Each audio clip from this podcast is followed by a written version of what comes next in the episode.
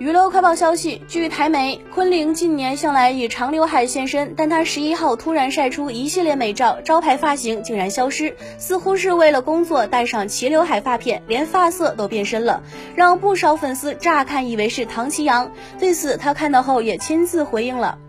昆凌原本留着浅棕色及胸长发，但在新释出的照片中，可以看到她蜕变成齐刘海黑发妹，更加突出她的立体五官。身穿草绿色衬衫，搭配粉色 V 领外套和纯白西装外套，套上灰色长裤和平底鞋，展现帅气率性的一面。一票粉丝都惊讶地写下，第一眼以为是唐老师。隔了几个小时后，他附上四颗爱心符号，回应了：太荣幸了。